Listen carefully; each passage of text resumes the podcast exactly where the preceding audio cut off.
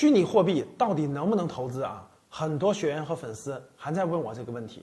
这两天，新加坡金融监管局明确下令禁止了全球最大的加密货币交易所币安啊在新加坡运营。就在这两天啊，马来西亚公开碾压了几千台比特币的这个挖币机。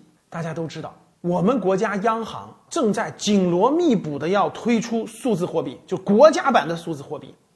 这个已经很快就要推出了，这件事儿可能会走在世界的前列。大家想一想，央行推出数字货币了，会让你这种网络上的这种不可追踪去向和了这个支付来龙去脉的货币资金存在吗？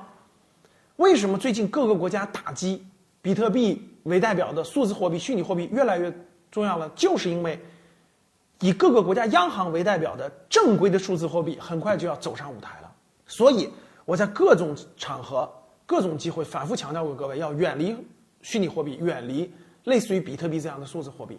未来虚拟货币、数字货币这个结局最大的可能性是类似于 P to P，就是哎，这两年可能有些人炒赚钱了，对吧？感觉很嗨，感觉这个有收益。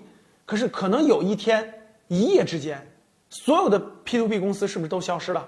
国家所有各个省的 P to P 公司五千多家，全国全部关门了。